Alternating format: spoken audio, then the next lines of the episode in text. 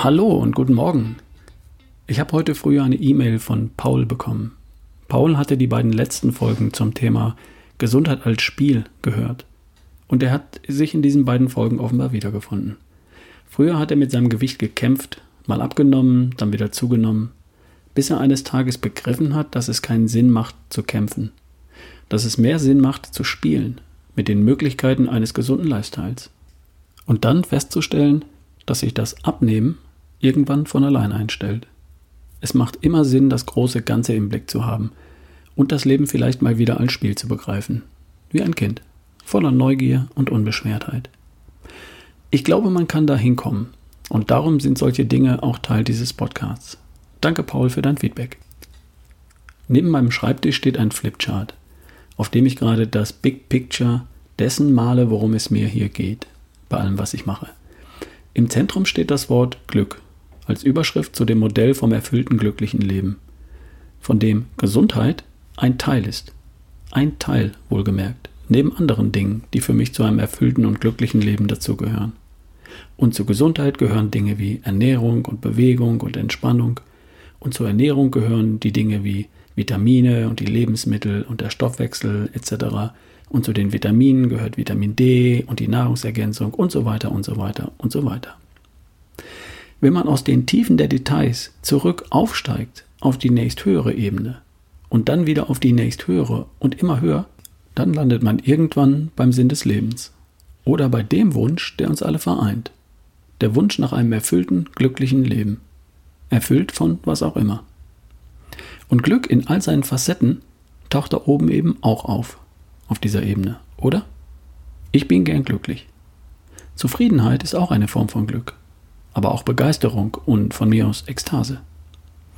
Wie entsteht Glück? Glücksforschung ist jetzt nicht wirklich meine Kernkompetenz und eine Sache habe ich in einer alten News bei Doc Strunz gelesen und die möchte ich gern mit dir teilen.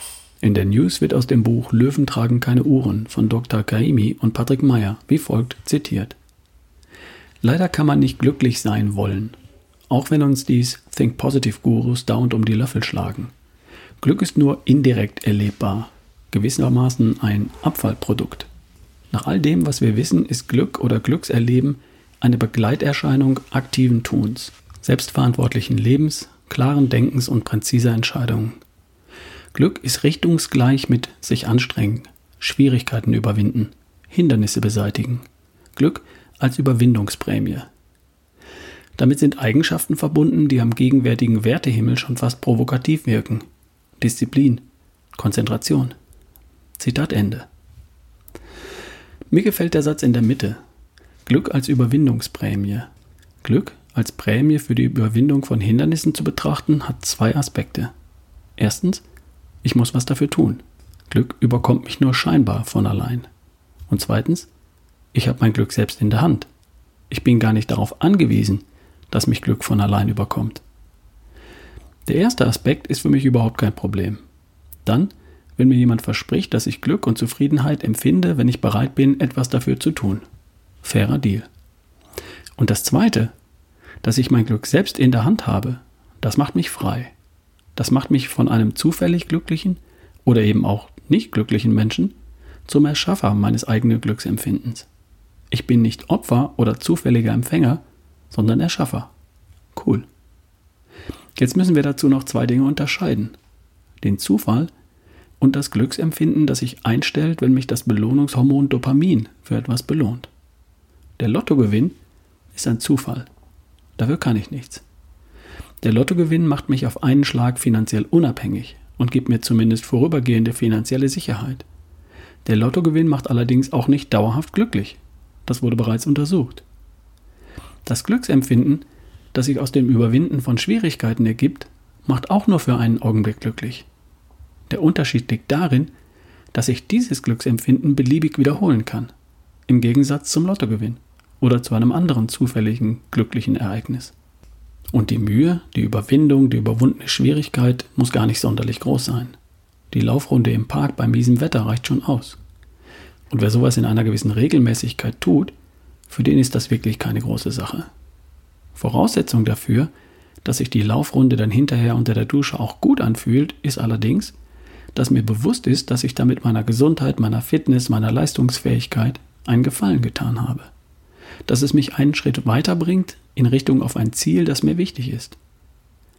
Die Mühen meiner täglichen Arbeit machen mich dann glücklich, wenn ich an den Wert meiner Arbeit glaube.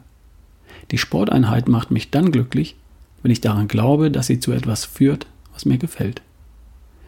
Glück als Überwindungsprämie zu betrachten, macht für mich Sinn.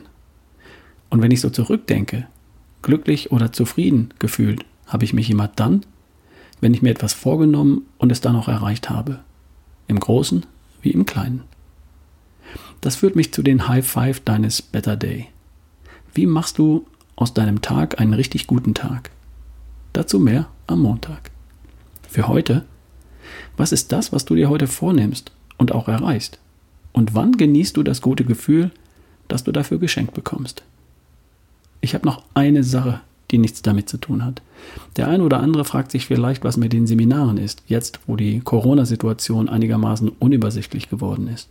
Die Seminare in Köln, Ludwigsburg und Lüneburg, die dürfen und werden stattfinden. Natürlich halten wir die nötigen Regeln ein. Abstand, Hygiene, Lüften und Masken da, wo Abstände nicht möglich sind. Es handelt sich bei den Seminaren auch nicht um touristische Angebote und damit kann jeder aus Deutschland anreisen, teilnehmen und auch übernachten, unabhängig davon, aus welcher Region er kommt. Soweit zur Aufklärung. Die Gruppen sind ohnehin sehr klein. Also, wer noch dabei sein möchte, E-Mail an ralf at barefootway.de oder Infos auf ralfbohlmann.com. Ich wünsche dir einen großartigen Tag. Wir hören uns morgen. Dein Ralf Bohlmann.